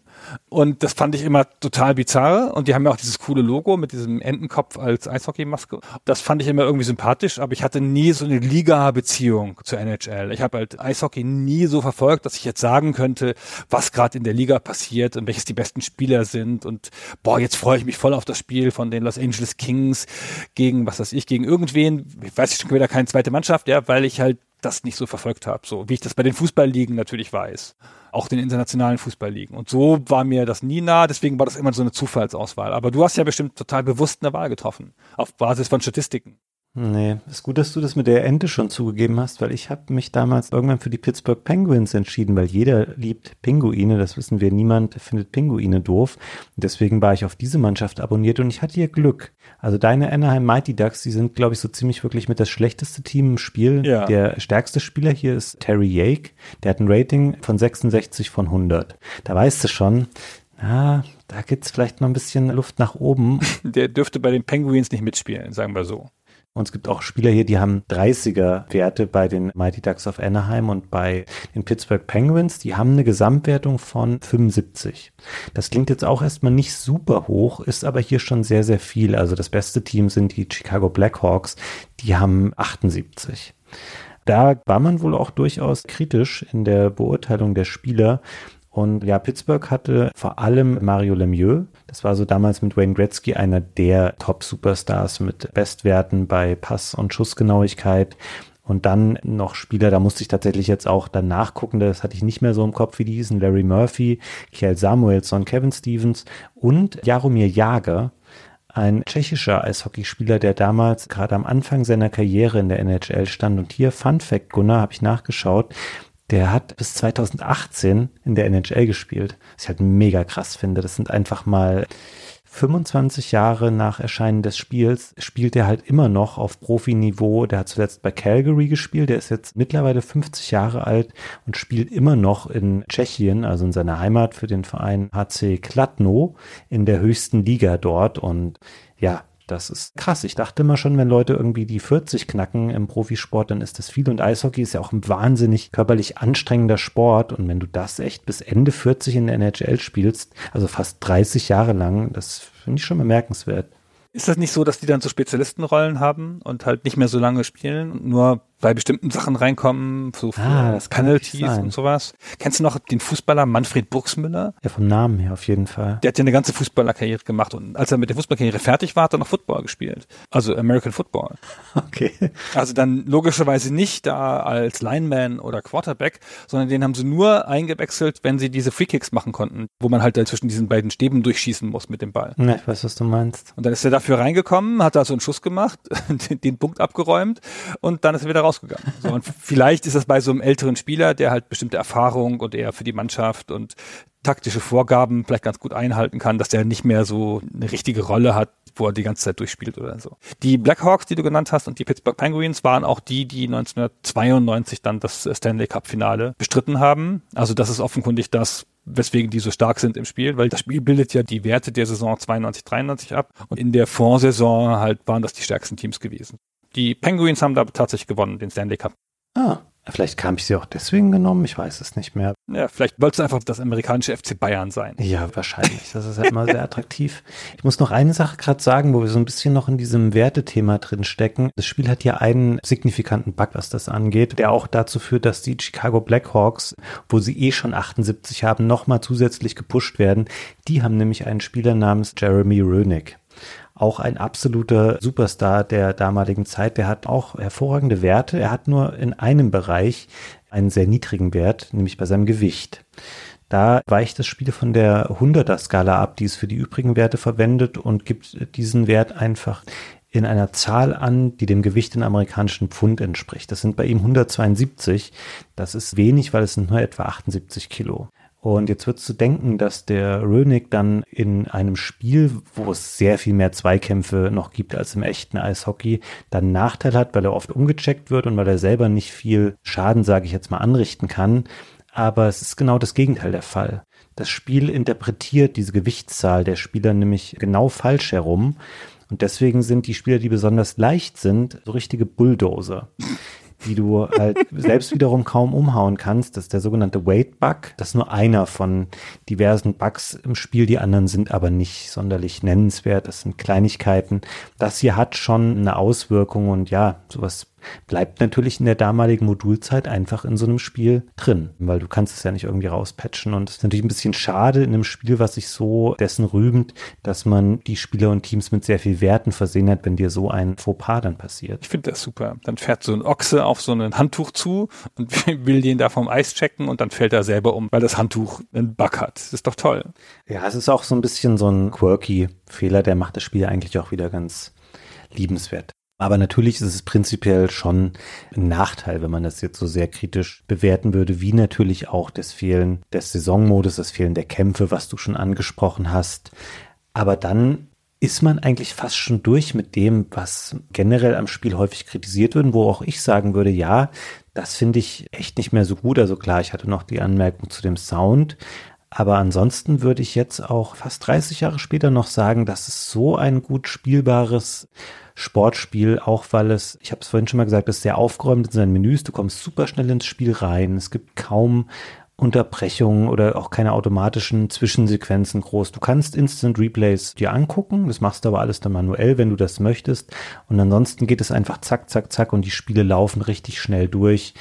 Und das macht immer wieder Spaß und hat auch so eine Simplizität an sich, wo du gleichzeitig aber sagst, ja, okay, hier ist aber auch genügend Tiefe und Anspruch drin, um da coole, immer neue Spiele zu erleben. Also das konnte man zur damaligen Zeit tatsächlich kaum besser machen in dieser Sportart. Ja, es ist ein großartiges Spiel, in das man auch heute noch ganz gut reinkommt und EA wurde auch entsprechend belohnt dafür. Das Spiel kam sensationell an bei den Kritikern und hat sich auch super verkauft. Es gibt keine offiziellen Verkaufszahlen, wenn ich das richtig sehe. Aber der Mark Lesser, der Kopf hinter dem NHL 94, der hat in einem Interview von 2018 gesagt, das Spiel habe sich besser verkauft damals als die aktuelle Madden-Version. Und Madden war damals schon ein Kracherspiel zu der Zeit, dass das schon damals eine Million Exemplare verkauft hat. Ja, und Madden war schon so das Ding, das hat EA auf eine neue Stufe gehoben. Und jetzt haben sie in diesem NHL, auch durch die konsequente Fortentwicklung seit Teil 1, ein zweites Madden gefunden. Und das war der Beginn der EA-Weltherrschaft, die dann ja für ein paar Jahre angehalten hat. Ja. Und das ist schon ganz schön enorm. Und Madden hatte schon so viel mehr verkauft als jedes andere EA-Spiel vorher. Das hat, glaube ich, die Strategie von EA dann endgültig geändert. EA war ja früher einfach ein klassischer Publisher also Publisher können auf zwei Arten publishen im Wesentlichen. Sie können sich da hinsetzen und ein Bündel Geldscheine hochhalten und warten, ob es jemand haben will. Und dann kommt so ein Entwickler und springt an deinem Geldscheinbündel hoch und dann sagst du, was hast du denn für mich? Und dann gibt er dir irgendwas Tolles, ja? ein tolles Spiel, so keine Ahnung, irgendwas von den frühen EA-Spielen ist so entstanden, ne? Arken oder Murder on the Cinderneuf und so. Alles Spiele, da hat EA vielleicht auch mal einen Impuls gegeben und gesagt, bewirb dich mal bei uns aber EA wurden diese Spiele angetragen und dann haben sie die gekauft oder nicht. Und Jetzt ist es sehr stark so, es hat schon kurz vor Madden angefangen, dass sie halt angefangen haben, Entwickler zu beauftragen. Sie haben halt eine Idee gehabt, was sie machen wollten. Sie haben Lizenzen eingeworben, wie die Lizenz von John Madden selber oder hier die NHL-Lizenz, haben diese gekauft und dann ein Studio beauftragt, das Spiel dazu zu machen. So war es hier auch und das hat dann dazu geführt über die Zeit, dass dann das hauptsächlich sogar noch bei den zentralen Serien in internen Studios stattgefunden hat. Die ersten Spiele hier entstehen bei Park Place Productions und hier geben sie jetzt die Super Nintendo Version, wo sie mit der Super Nintendo Version von dem Vorgänger, dem 93er Spiel nicht so zufrieden waren. Die geben sie jetzt Distinctive Software. Die heißen da dann schon Highscore Productions. Genau, das ist dann ein Studio, das relativ schnell dann zu EA Canada wird und dann das auch weiterhin in-house behält und dann lauter Zuarbeiten macht. Das wird erst EA Canada und dann EA Sports Canada und dann ist das ihr internes Studio, das diese Sportspiele handelt. Distinctive Software ist ein bisschen, ich möchte sagen, Christians Lieblingsstudio. Glaube ich auf eine Art, weil in der PC-Spielereihe Stay Forever haben wir bis jetzt drei Rennspiele gemacht und die sind alle von Distinctive. Hm. Das ist schon auffällig. Ja, ich würde die jetzt an der Stelle auch gerne loben, aber da muss man fairerweise schon sagen, dass NHL 94 auf dem Super Nintendo ist schon ein schlechteres Spiel als das Mega Drive Original. Die sind tatsächlich sehr zeitnah zueinander erschienen. Also das Super Nintendo Spiel kam einen Monat später nur raus, aber die hatten offenkundig große Probleme, das auf dem Super Nintendo genauso zu machen. Wir sagten es schon mal, es hat ein anderes Studio gemacht und auch der Leiter dieses Teams, ein Mann namens Amori Wong, der hat mal gesagt, ja, das war mein erstes Super Nintendo Spiel, besser haben wir es halt nicht hinbekommen und das war schon auch okay, aber gerade die Bildrate, das ist mir jetzt aufgefallen, wo ich alle Versionen davon nochmal gespielt habe. Das Mega Drive-Spiel ist deutlich flüssiger und schöner anzugucken. Auf dem Super Nintendo ruckelt und zuckelt es halt vor sich hin. Der Sound ist ein bisschen besser auf dem Super Nintendo, aber ich würde das immer auf der Sega-Konsole vorziehen. Du bist da jetzt ja recht fix schon durchgegangen, was die Progression der Studios auch angeht, bis hin zu dem 94er Spiel. Und du hast eben schon mal einen Mann erwähnt namens Mark Lesser, der hinter dem NHL 94 stand. Der stand aber nicht hinter den Vorgängern, mit denen hat er nämlich genau genommen ungefähr gar nichts zu tun. Die ersten beiden Spiele, also das NHL Hockey und das NHL PA Hockey 93, die wurden hauptsächlich programmiert von einem Mann namens Jim Simmons, ein junger College-Abbrecher, der kurz vorher zu EA gekommen war.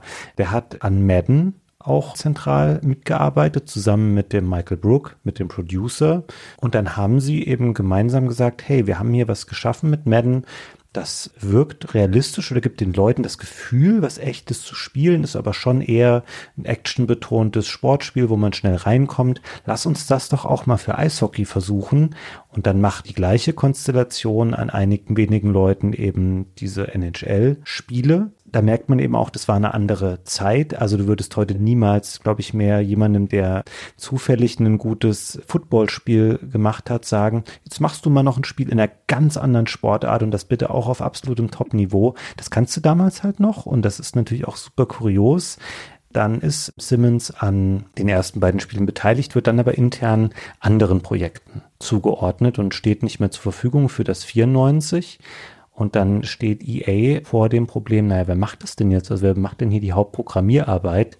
Und dann holen sie sich eben diesen Mark Lesser, der auch im Manual, was ich ganz schön finde, eine ganze Seite relativ früh in der Anleitung bekommt, wo ein bisschen was über ihn drinne steht, wer er so ist, was er macht, dass er zwei Kinder hat der soll dieses Spiel machen. Der ist ganz anders als der Simmons, schon quasi ein Veteran zu der Zeit. Der hat schon seit den 70er Jahren für Mattel gearbeitet und da so mit an diesen ersten portablen elektronischen Spielen gearbeitet, darunter auch ein Footballspiel, ein Spiel namens Auto Race.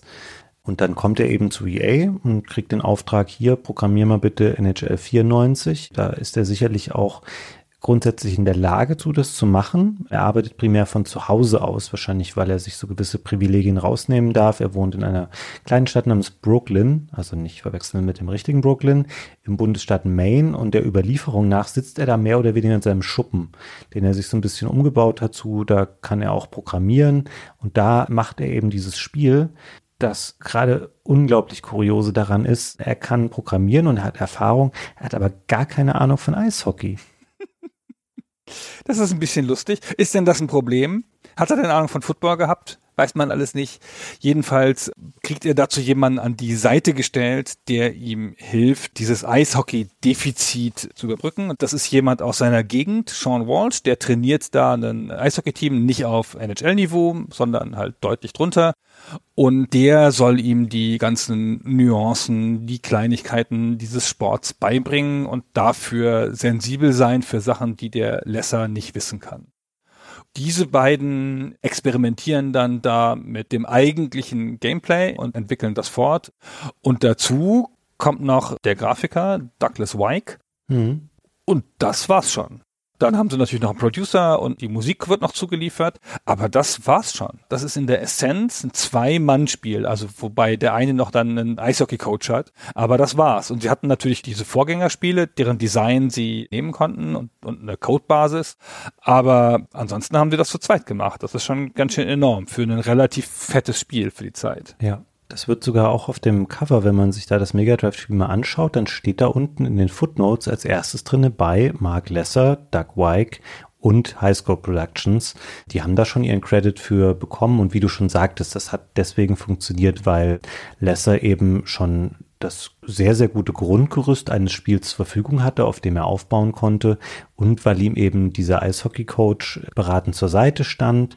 Und dann hat er sich da aber wohl auch ganz schön reingenördet. Und er wollte das dann auch richtig gut machen und er wollte wirklich auch Sachen identifizieren, die man dann noch verbessern kann dran. Und er hat mal gesagt, dass er für sich vier Kriterien äh, herausgefunden hätte, die den Spaß an einem Eishockey-Videospiel definieren. Und das waren bei ihm die Puckkontrolle, die Geschwindigkeit, das Scrolling und die Perspektive, die man auf das Spiel hat. Und das merkt man auch in der Konstellation, dass diese Punkte hier wichtig sind für den Spaß, den man am Spiel hat. Und dann hat er eben irgendwann sich darauf versteift, diese One-Timer-Idee umzusetzen und da wohl sehr, sehr lange dran gesessen, um das wirklich so umzusetzen, dass vom Timing daher alles passt, dass sich das überzeugend anfühlt und er war wohl sehr, sehr happy, als es irgendwann an dem Punkt war, wie es dann auch im Spiel gelandet ist. Und dann hat er wohl wirklich nur für die unmittelbare Fertigstellungsphase, also kurz vor Release des Spiels, da hat er dann auch aus den EA Offices gearbeitet. Und ansonsten, ja, hat er das halt bei sich zu Hause zusammengeklöppelt und sich einfach komplett die Eishockey-Expertise draufgeschaufelt dafür. Und das sind einfach Geschichten, wie sie damals möglich waren. Ich glaube, heute entstehen die Sportspiele bei EA unter Umständen ein bisschen anders als damals. Bisschen größeren Teams. Er ist dann bis NHL 99 noch dabei geblieben, also hat bis 98 noch die Programmierung gemacht und bei dem 99er Teil dann nur noch die Spieler-KI und so lange hat er die Marke begleitet. Aber was ich schon vorhin schon mal kurz sagen wollte, es hat ja eine enorme Wirkung erzielt, nicht nur in Verkaufszahlen, sondern auch da draußen bei den Spielern und die Presse hat das natürlich auch wahrgenommen. Ehe wir jetzt enthusiastische Reviews der Presse einsteigen und dazu noch was sagen zu den Kritikermeinungen, fragen wir mal jemanden, der dabei war, dachte ich. Hallo, hier ist Heinrich Lienhardt vom Spieleveteranen Podcast und gleich zu Beginn das Geständnis, nein, ich bin nicht nur wegen des Eishockeys vor rund 20 Jahren nach Kanada gezogen, aber es hat sicher nicht geschadet, dass man den NHL-Teams ein bisschen näher gekommen ist. Also meine Eishockey-Liebe geht relativ weit zurück. In spielerischer Hinsicht werde ich nie die aufregenden Partien vergessen, die ich mit meinem Bruder ausgefochten habe an der Intellivision-Konsole. Da gab es nämlich schon ein Eishockeyspiel nur für zwei Spieler, Computergegner. Ah, so modernes Zeug hatten wir damals noch nicht auf der Konsole. Aber was mich damals schon fasziniert hatte, war einfach der spannende Spielablauf, unter anderem deswegen, weil man die gegnerischen Spieler auch mal umrempeln konnte und herzhafter Körpereinsatz führte mitunter zu einer Strafzeit, dann hatte der andere ein Powerplay. Das hat den Spielablauf doch immer wieder sehr aufregend gemacht. Ja, da bin ich natürlich jetzt wieder ein bisschen raus, Gunnar. Ich muss da mal kurz dazwischen fragen. Intellivision, das war dann doch so ein bisschen vor meiner Zeit. Weißt du, welches Eishockeyspieler damals gespielt hat? Ja, natürlich. Weil ein Intellivision hatte ja mein guter Freund Sascha von damals, wo ich immer dann die Nachmittage verbracht habe. Und das Hockeyspiel haben wir auch gespielt. Es gibt überhaupt nur zwei Hockeyspiele auf dem Intellivision. Und das eine ist von 1979 und das andere ist von 1987 und das 87er ist schon ziemlich ausgefeilt und ich glaube, das meint er nicht. Das 79er, das ist ein prototypisches Eishockeyspiel. Das heißt einfach nur Hockey, war direkt vom Publisher, also vom Plattformhalter von Mattel Electronics. Also 1979, wollen wir nicht vergessen, ne? 79, da war ich zehn.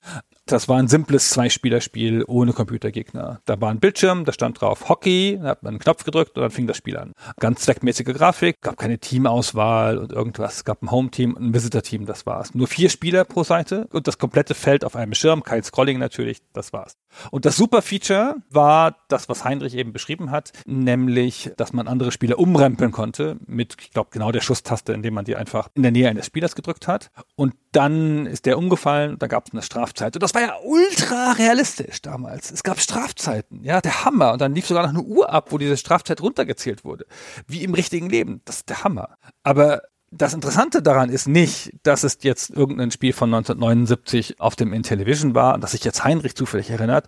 Das Interessante ist, dass er hier den Finger auf eine historische Tatsache legt, ohne sie zu erwähnen. Das ist nämlich meines Erachtens das erste richtige Eishockeyspiel, das er da beschreibt. 1979. Es gab davor Eishockeyspiele oder Hockeyspiele, die so hießen, aber das waren alles Pong-Varianten.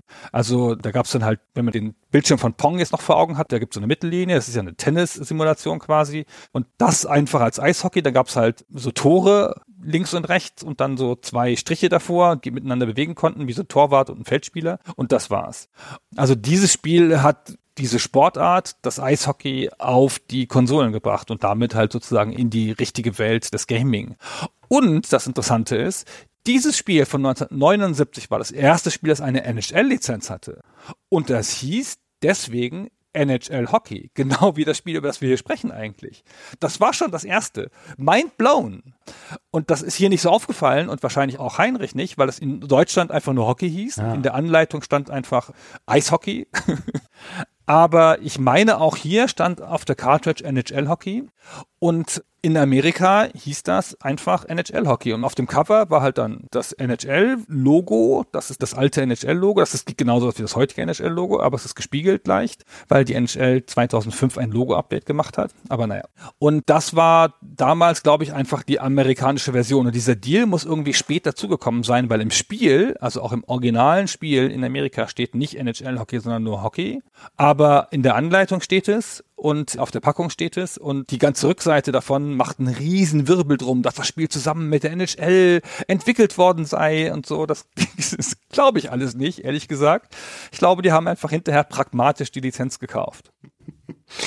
Ja, aber die waren da echt ganz schön früh dran mit allem. Ja, total früh. Was übrigens ganz schön toll ist, ist, dass es davon ja eine amerikanische Version gibt und eine deutsche Version. Und in der amerikanischen Version, das Handbuch fängt dann an mit so einer szenischen Beschreibung, so Klatsch macht es und der Spieler schießt den Puck und dramatische Szene und sowas, um dich da so reinzuziehen in dieses Eishockey-Flair. Und die deutsche Anleitung beginnt mit Eishockey. Das ist ein Spiel aus Kanada. Da spielen sechs Spieler und es wird ein Puck auf Tore geschossen. Eine Seite lang erklärt einem die deutsche Anleitung von diesem alten Hockeyspiel von 1979 nochmal die Eishockey-Spielweise. Ja, nicht mal die Regeln richtig, sondern die Spielweise. Aber zu der Zeit müssen wir eigentlich schon froh sein, dass das Spiel nicht hieß, Bobby schießt ein Tor. Das wäre fast noch naheliegender gewesen. Bobby haut den Puck, genau. Ja. Ja, das finde ich wirklich spannend tatsächlich. Also du hast es vorhin so lustig gesagt mit dem, wie realistisch das ist, dass man da Leute umrempeln konnte. Ich finde für 1979 ist es wirklich der Hammer, was sie schon alles in dem Spiel versucht haben umzusetzen und auch gemacht haben. Also schöner Einschub an der Stelle. Ich glaube, lassen wir jetzt noch mal Heinrich ein bisschen erzählen, wie es bei ihm dann weiterging mit dem Thema Eishockeyspiele. Und als ich dann ein paar Jahre später so mit dem C64 warm geworden bin, gab es dann zwar das ein oder andere gute Fußballspiel, aber lange Jahre durchstreifte ich diese Welt auf der Suche nach einem würdigen Eishockeyspiel, weil, wie gesagt, rein regeltechnisch ist Eishockey-Fußball einfach überlegen, es ist schneller, die Spielfläche ist kompakter und man kriegt nicht gleich irgendwelche bunten Karten gezeigt, wenn man mal den Gegenspieler robust vom Ball trennt. Oder dem Eishockey-Puck in dem Fall. Naja, auf dem C64 ist mein Wunsch nicht mehr in Erfüllung gegangen, aber im Sommer 1991 erschien halt das allererste Eishockey-Sportspiel von Electronic Arts, damals auf dem Sega Mega Drive EA Hockey. Ich war damals total begeistert. Ich glaube, in der Powerplay 90 Prozent war die Wertung in meinem Test damals. Und das spielte sich einfach toll. Perfekt mit dem Mega Drive Controller und seinen gigantischen drei Feuerknöpfen, das Schlittern auf dem Eis, die Pässe, die Schüsse, die Bodychecks, das Tempo. Es war so das, was ich mir in all den langen Jahren wirklich immer erträumt hatte von einem Eishockey-Videospiel und es wurde ja dann noch besser.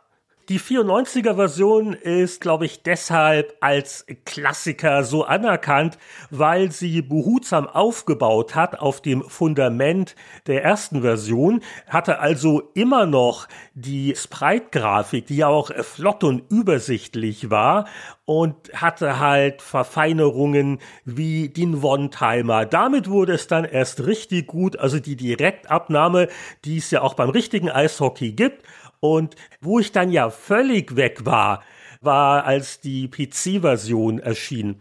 Das war, glaube ich, im Sommer 93 und ich war wieder hin und weg. Also zum einen, weil es halt diese tolle Spielbarkeit hatte und auf dem PC gab es mehr Statistiken und Zeug, das gespeichert wurde, als bei den Konsolenversionen. Und das war halt das Beste von beiden Welten. Du hattest unglaublich kurzweilige, actionlastige Partien, aber durch diesen leichten Management-Kram, durch die Statistiken kam schon genug Simulationsfeeling rein. Erstmal vielen Dank, Heinrich. Und was ich tatsächlich komplett vergessen hatte, es gab ja eine PC-Version. Die habe ich nie gesehen und nie gespielt. 93 war so ein komisches Jahr, wo ich noch bis zum Sommer Amiga gespielt habe und dann nur noch Doom. Keine Ahnung. Weißt du was über diese PC-Version? Also offen gesagt war die für mich auch neu. Ich kannte das natürlich, wusste ich, dass das für Mega Drive und Super Nintendo rauskam und auch fürs Mega CD. Übrigens der einzige Teil fürs Mega CD, weil das System ja relativ kurzlebig war. Die PC-Version erschien auch 93 und hieß nur NHL Hockey. Also da kein NHL 94, sondern der gleiche Name wie bei dem Ursprungs NHL Hockey. Es war aber tatsächlich ein anderes Spiel, was aber auch nicht NHL 94 war. Es hatte ein paar Features, die die Mega CD Version hatte, also besseren Sound und solche Sachen. Es sah anders aus von den Menüs her teilweise. Also es hatte so einen typischen 90er Jahre oder frühe 90er Jahre PC-Look mit so Dropdown-Menüs und solchen Sachen. Das Spiel selber sieht dann relativ ähnlich aus, hat unten aber mehr Infos in den Anzeigen drin und vor allem, das mag man kaum glauben, es hatte einen Saisonmodus. Das haben sie auf dem PC hier schon gemacht in dieser Episode und ich habe die Version nie gespielt. Aber was man liest darüber, sagen die Leute, hey, das war super gut, super kompetent und eigentlich fast das beste NHL-Spiel, was 1993 erschienen sei. Also wenn man da eine Möglichkeit hat, sich das auf dem PC nochmal anzugucken, solle man das gerne mal tun. Das ist eine sehr interessante und nochmal eigenständige Version dieses Spiels und tatsächlich bleibt NHL dann ja auch lange auf dem PC. Also es erscheint dann auch mehr oder weniger im jährlichen Turnus, sowie auch für Super Nintendo und Mega Drive bis NHL 98. Aber dann ist es da natürlich vorbei und wir sind dann im 3D-Zeitalter angekommen, also von PlayStation 1 und dann später PlayStation 2, Xbox geht das dann weiter. Und auf dem PC komischerweise hört es auf mit NHL im Jahr 2000 8, glaube ich, mit dem 2009er NHL. Das ist der letzte PC-Teil. Und danach dann nur noch auf Xbox und PlayStation zu Hause. Deswegen musste ich da jetzt kurz drüber nachdenken, als ich das gesagt habe, weil mein Interesse später auch ein bisschen ja geringer wurde an den NHL-Spielen. Das hat ein bisschen das Problem für mich, was viele dieser Sportspielserien haben. Du hast am Anfang der 3D-Ära natürlich gewaltige Sprünge, was die Grafik angeht. Und dann irgendwann bist du an dem Punkt, über den wir vorhin schon sprachen, dass EA TV-Übertragungen spielbar machen möchte. Und sagen wir mal ehrlich, also nicht ganz, aber wir sind bisschen an dem Punkt, wo du das kaum noch unterscheiden kannst bei manchen Sportspielen. Die Spieler bewegen sich real, die Gesichter sehen real aus, der ganze Controller ist von oben bis unten vollgepackt mit Aktionen. Was machst du in dem Segment dann noch, weil wir natürlich abseits von so kleinen Experimenten, die es mal gab, um Bewegungssteuerung oder ähnliches, spielen wir ja auch seit 25 Jahren im Wesentlichen mit den gleichen Controllern das wird dann, glaube ich, irgendwann eine sehr undankbare Aufgabe, diese Spiele immer wieder neu zu machen und frisch zu halten, weil du denkst, ja, okay, da ist jetzt alles drin, was Eishockey ist. Und das hat natürlich auch dem Renommee dieser Serie geschadet. Also das interessiert jetzt mal übertrieben gesagt kaum noch jemanden, wenn da jetzt Jahr für Jahr ein neues NHL-Spiel erscheint. Also da ist man von den Hochzeiten der 90er weit weg jetzt. Naja, aber man kann ja das 94er nochmal neu auflegen. War das jetzt eine rhetorische Frage oder wolltest du mir eine kleine Brücke bauen? ich wollte, eine, wollte dazu eine kleine Brücke bauen. Und das ist ja ganz interessant, dass in so einer großen Serie, die bis heute läuft und ja nach Eigendefinition ja immer besser werden muss, dass man das 94er nochmal aufgelegt hat. Letztes Jahr. Ich glaube, die haben sich damit mittlerweile abgefunden, dass jeder weiß, dass das der beste Teil war. Also da gibt es schon lange so einen Kult irgendwie drum. Also in NHL 2006 auf der PlayStation war, warum auch immer, die Mega Drive-Version von NHL 94 dabei. Es gab in NHL 14 so einen Anniversary Mode, also zum 20. Geburtstag von NHL 94. Da konntest du das Spiel inhaltlich so anpassen, dass es zwar auf der neuen Engine lief, aber sich wie 94 spielen sollte. Und du sagtest es eben schon mal, so Anfang des aktuellen Jahrzehnts wurde ein Download-Spiel namens NHL 94 Rewind veröffentlicht für PlayStation 4 und Xbox One, läuft aber auch auf den aktuellen Konsolenversionen, kostet 10 Euro. Und dann hast du eigentlich NHL 94 nur mit aktuellen Team-Rostern. Und auch hier kann ich sagen, das habe ich viel gespielt in der Vorbereitung, einfach weil ich hatte sowieso die Xbox angeschlossen und ich besaß das Spiel auch, weil ich mir das damals gekauft habe.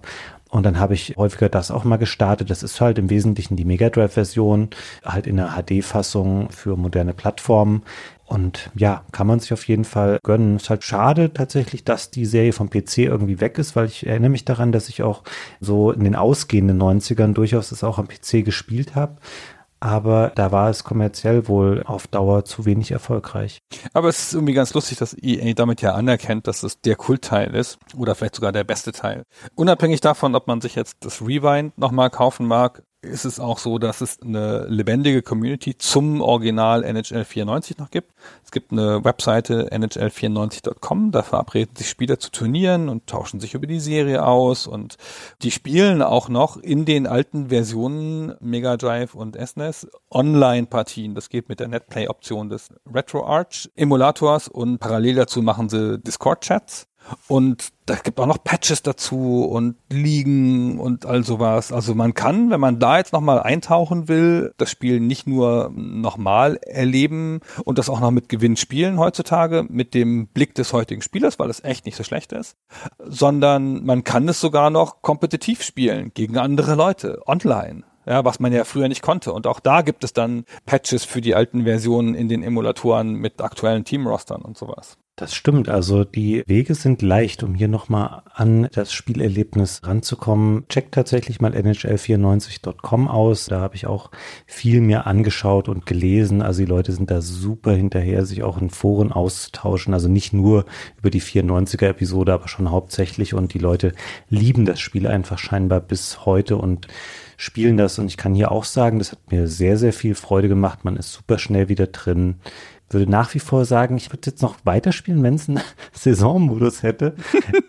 Aber ansonsten ist das schon tipptopp und es ist echt eins der Vorzeigespiele aus dieser Ära, in der es erschienen ist, so für, okay, so machst du halt ein sehr, sehr, sehr gutes 2D-Sportspiel. Da hat damals schon EA berechtigterweise Gold ausgegraben und dann war das ja auch nur der Startschuss für andere Serien. Es kommt dann FIFA Soccer, es kommt NBA, all diese Sachen und damit dominieren sie einfach auch über viele, viele Jahre dann den Markt und mit NHL tatsächlich ja auch bis heute. Also auch wenn ich eben sagte, der Lack ist da ein bisschen von ab, es macht ja kein anderer mehr. Es gab ja zwischenzeitlich mal Konkurrenzserien von 2K zum Beispiel, aber das ist alles weg und ja, die Anfänge liegen in dieser Ära, in der eben auch besagtes NHL 94 erschienen ist. Und ich freue mich sehr, dass wir das hier besprechen konnten. Und vielen Dank nochmal, dass ihr euch im Voting dafür entschieden habt. Das hat mir ein paar sehr schöne Spielstunden beschert.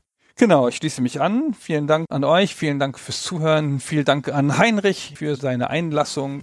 Vielen Dank, Fabian, und bis zum nächsten Mal. Bis zum nächsten Mal. Tschüss.